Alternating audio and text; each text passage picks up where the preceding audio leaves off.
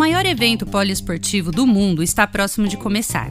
Os Jogos Olímpicos de Tóquio reunirão aproximadamente 12.750 atletas de 206 países na disputa de 46 modalidades, dentre esportes coletivos e individuais.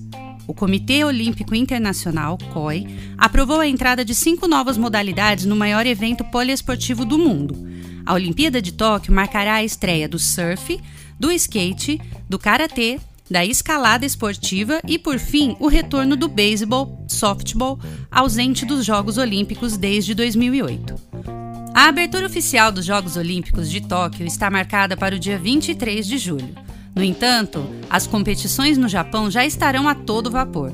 Mas antes da cerimônia, teremos no dia 21 o softball feminino, às 9 da noite, 9 da manhã no dia 22 no Japão, futebol feminino no dia 22 com oito jogos, de futebol masculino com direito a um repeteco da final das últimas Olimpíadas com Brasil e Alemanha em campo. E finalmente, no dia da abertura, dois jogos de softball, oito partidas de futebol masculino, eliminatórias de remo e tiro com arco. Tradicionalmente, algumas modalidades são abertas antes da festa que marca o início oficial do mais importante evento esportivo do mundo. O Brasil já tem 314 atletas classificados para os Jogos Olímpicos de Tóquio.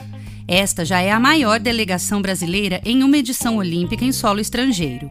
O recorde anterior era de Pequim 2008, com 277 atletas. O recorde geral é de 465 atletas na Rio 2016. Na ocasião, porém, muitas vagas foram asseguradas por convite, já que o Brasil foi sede. Então o número foi muito inflado, sendo que dificilmente um dia será batido.